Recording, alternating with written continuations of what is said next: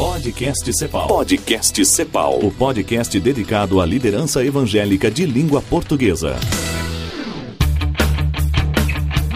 Muito bem-vindos ao Podcast Cepal. Estamos com o nosso aquário de ideias aqui, recebendo pessoas muito interessantes e hoje não é diferente. Nesses podcasts publicados no Podcast Cepal e em irmãos.com. E já temos falado de alguns países por aqui. Já falamos sobre Itália, missionários da Cepal na Itália, missionários da Cepal se preparando para ir para Portugal. E hoje a gente vai falar um pouquinho de Espanha. A Espanha que tem agora, já tem uma equipe Cepal Espanha, né? Está se formando, mas vocês vão chegar lá também. Eu estou aqui com Diego e Michele Santos. Bem-vindos ao podcast Cepal e praticamente bem-vindos a Cepal, né? Muito obrigada. Muito obrigado, verdade. Quando que vocês entraram oficialmente na Cepal? Outubro de 2014. Nossa, então faz tempo. Tem um tempinho já. Ah, a gente não se conheceu ainda. Vocês não, Não. vieram em encontro, não foram em retiro, aí também não dá, né? Fica difícil, né?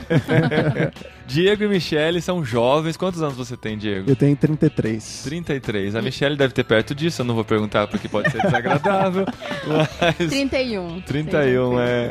E vocês estão se preparando para ir para Espanha. Mas o chamado de vocês é muito mais complexo do que simplesmente, ah, decidimos ir para Espanha, né? Como é que nasceu esse chamado no coração de vocês? Como é que foi esse processo até chegar nessa decisão e nessa, nesse preparo que vocês estão agora? Então, nós viemos nessa caminhada aí do ministério desde 2008, quando terminamos o seminário, fomos para o Rio Grande do Sul e ali começamos então o ministério com esportes e Deus foi encaminhando as coisas. Você começou a mexer com esporte porque você gostava muito de esporte ou porque surgiu uma oportunidade? Você sempre foi, ele sempre foi esportista, Michelle? Sempre, É. sempre. Até hoje continua com os exercícios dele, futebol que ele não larga e tal. Ele é, É. apaixonado por esporte. Ele tem dedão, aquele dedão de atleta, assim, todo, todo pisado. Tem. Tem.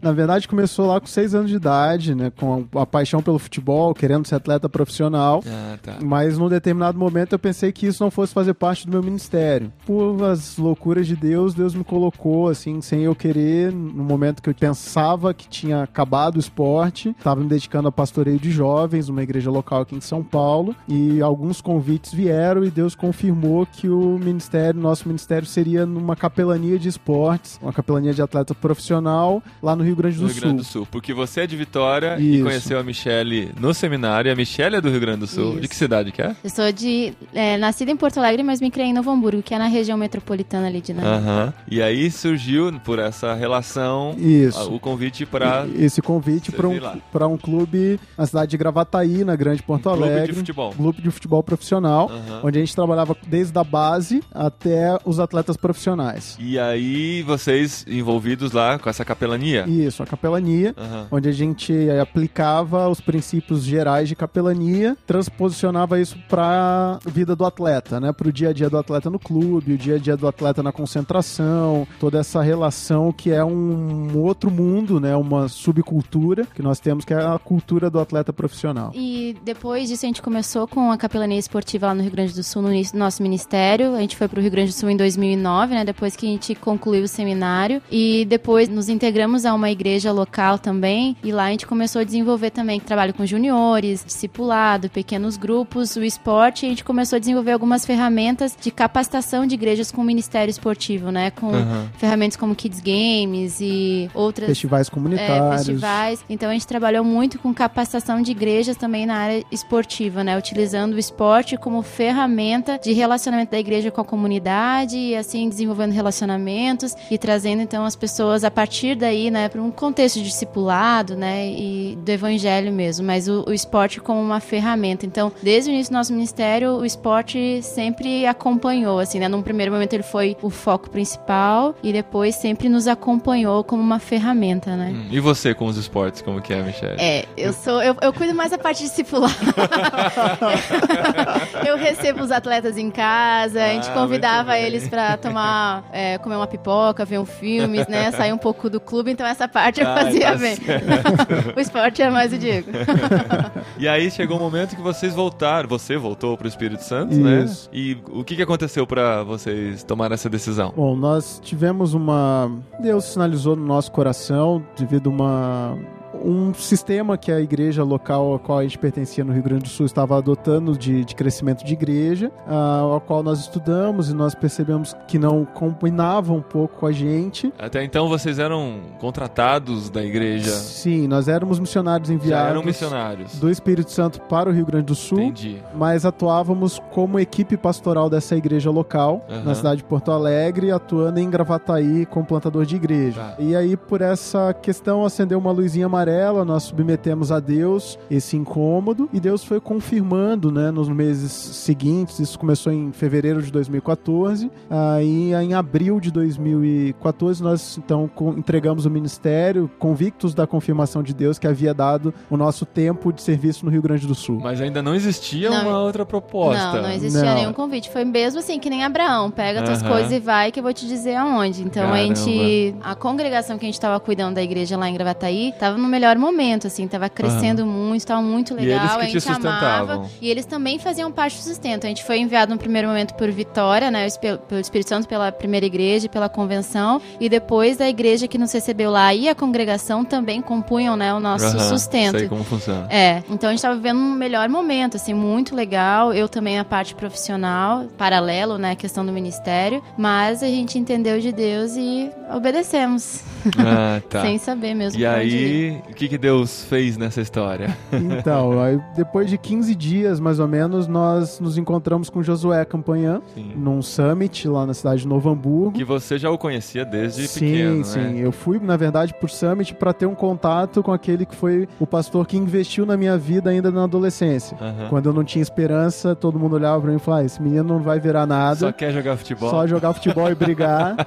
Ah, e ele acreditou, investiu. Então eu legal. fui pra conversar com ele sobre aquele momento. Você já a- tinha saído da igreja? Sim, já tava Tava nesse hiato. isso, há 15 a 20 dias em casa, É. já entrando quase que em depressão, ah, sem saber o que fazer, e orando, pedindo a Deus direcionamento, e veio através da vida do Josué essa questão de pensar sair do Brasil. Nós não pensávamos sair do Brasil, e Josué nos levou a pensar em sair pelo nosso perfil. Jovens que trabalham com esporte, brasileiro, isso abre porta em muito lugar. Aham. Então ele nos levou a sonhar isso, né? Aham. Brasileiro, futebol, Pelé, né? Isso, exatamente. Isso. Ronaldinho, por aí. Ronaldinho, é. Agora Neymar, né?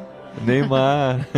e aí, o que acontece? Vocês começaram a pensar nisso e conheceram a Cepal provavelmente através do Josué. Sim, Isso. sim. Aí o Josué nos indicou algumas possibilidades, nos incentivou também a estudar outras agências, a pensar outras agências. Nós tivemos um tempo onde nós buscamos esse conhecimento de outras agências, mas no final Deus confirmou a Cepal no encontro Conhecendo a Cepal em Londrina. E nesse meio tempo veio o convite dessa igreja em Barcelona, que foi muito interessante porque mandei um e-mail para Beth, que a gente já conhecia também desde a da Que adolescência. legal isso. Perguntando a situação lá, como que tava, se tinha oportunidade de ministério. cara. É. E ela respondeu cinco minutos depois. Falou, Diego, Deus respondeu muito rápido. Não imaginei que fosse assim. Ontem, isso foi numa segunda-feira. Ela falou, no domingo à tarde, nós estávamos orando com a equipe pastoral, pedindo um casal de brasileiros, jovens, com o perfil de vocês. Nossa. É, nós temos o projeto da vida de vocês e tal. Aí na terça-feira fizemos um Skype, ela apresentou o projeto, ah, o plano da igreja, o processo que a igreja vem vivendo de crescimento, de ensino, discipulado. Isso caiu no nosso coração. Uhum. É, então nós nos encantou o projeto, o momento que a igreja vive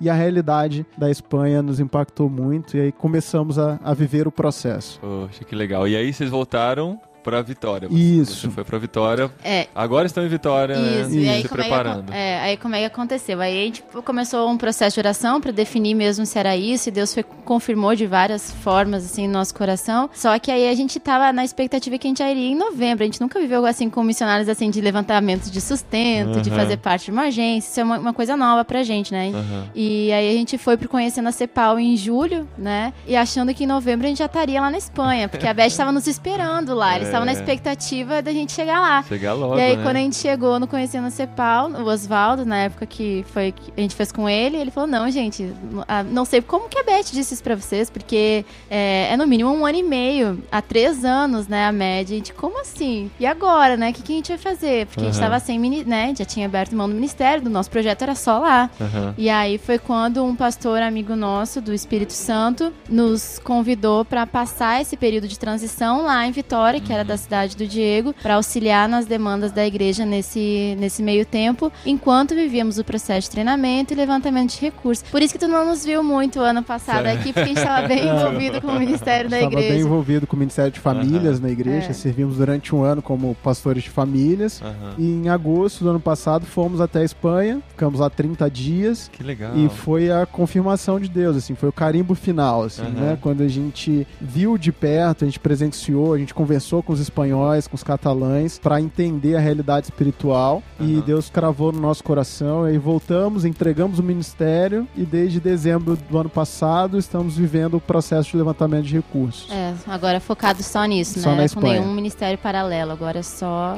divulgar o projeto pra editar o quanto antes. Divulgar o projeto, trabalhar a ansiedade. É, né? isso é Exatamente. difícil, Essa- isso é difícil. É muito difícil, né?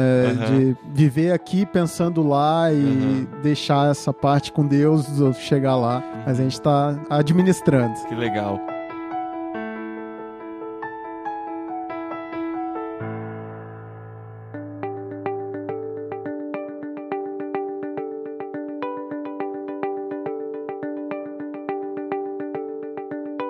Então vamos falar da Espanha. O que, que vocês viram lá? Eu sei que a experiência de vocês lá é pequena, mas com certeza vocês estão estudando muito a realidade espanhola. Uhum. Qual é a realidade da Espanha hoje?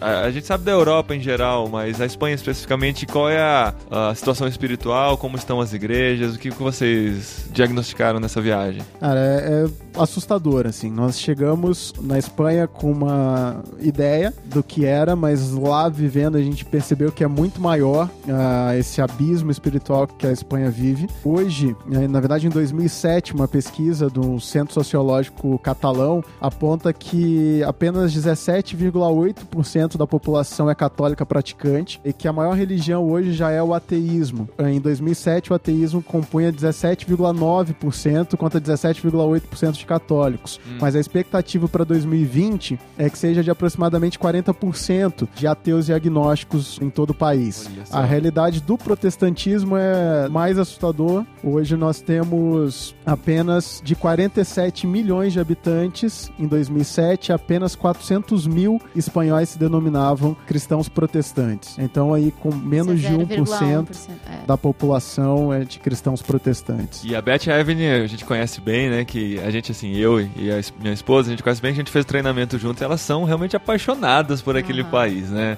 Qual que é o trabalho? A gente, não sei quando eu vou conseguir gravar com elas, né? Tão, tão perto assim. Mas qual que é o trabalho que elas têm feito e como vocês vão se encaixar nesse, Sim. nesse projeto delas lá? Elas têm auxiliado né, o- uma igreja local com o trabalho de discipulado. Focam bastante no discipulado de modo integral na igreja e elas focam muito também no discipulado de mulheres, né? Então esse trabalho delas tem surtido muito resultado.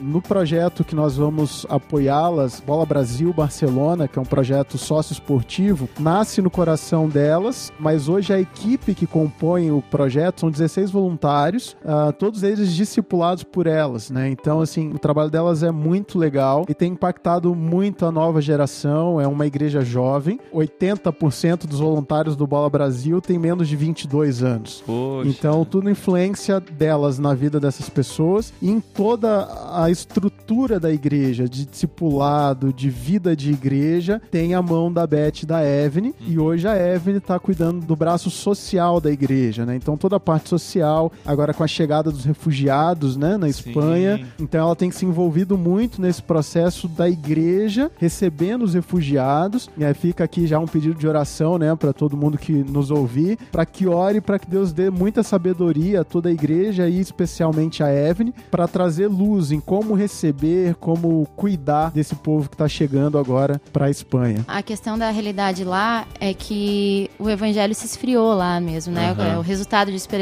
por esse percentual que a gente viu. Vários fatos na história contribuíram para isso, né? Então o povo lá tem aversão assim ao evangelho. Então o esporte é uma ferramenta muito boa para isso. Então o que a gente vê hoje são igrejas vazias, na verdade a gente quase não viu, aliás, a gente não viu nenhuma igreja evangélica, ou assim, templo, essas coisas assim, não tem mais. E igrejas igrejas católicas, a maioria são museus, algumas só que funcionam uhum. ainda missas. E a igreja local onde a gente vai pertencer, ela se reúne no auditório, no anfiteatro de uma escola. Uhum. Então, assim, não tem hoje é muita liderança. São poucas pessoas maduras hoje que ainda resistiram a esses anos ou que nasceram em famílias evangélicas. São pouquíssimas pessoas. Uhum. Então, que eh, são muitos novos convertidos hoje. Então, hoje a é Beth... É uma igreja nova, É né? uma igreja nova. Essa igreja tem... Eh, tá, fez cinco anos ano passado, né, amor? Quando a gente foi lá. Então, ela tá crescendo muito, vem numa proposta muito bacana de discipulado, né? De, de ensino, muito bacana. Mas é cansativo pros mesmos, porque são poucos que o pastor pode contar, né? Uhum. E a Beth e a Evelyn estão bem envolvidas em toda a questão da igreja. Então, quando nos perguntou como que a gente poderia somar lá, o que, que a gente vai fazer, a expectativa deles é justamente pra gente chegar e ocupar o lugar da Beth no projeto para que ela possa se desviar um pouco do projeto e continuar focando na igreja, porque hoje ela abraça uhum. muita coisa. Uhum. Então, a ideia é que a gente pudesse somar ali no projeto e também auxiliar nas demandas da igreja, mas que a gente pudesse então estar tá na coordenação do projeto para ela poder focar nas outras coisas também, porque ela tá bem cansada, né? É muita coisa.